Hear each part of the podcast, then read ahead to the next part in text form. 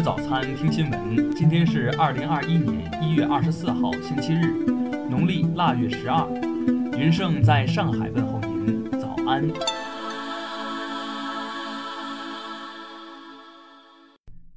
首先来关注头条消息。近日，一段校园欺凌视频引发大量关注。视频中，一名女生在厕所内遭到另外两名女生围殴，两人紧紧拽住被打女生的衣服。对其进行掌掴，期间被打女生挥手反抗后，招致更重的毒打。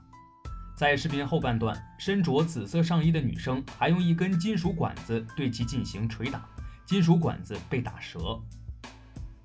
二十三号，安徽省明光市教体局通报称，网传视频属实。事发后，该局第一时间成立了调查组，迅速处置。经调查，视频中的人员均未成年。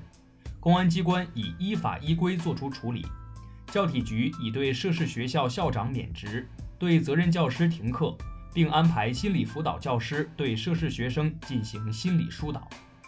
该局表示，下一步该局将根据调查情况，对学校相关负责人依法依规严肃处理，同时对全市所有学校全面排查，坚决杜绝类似情况发生。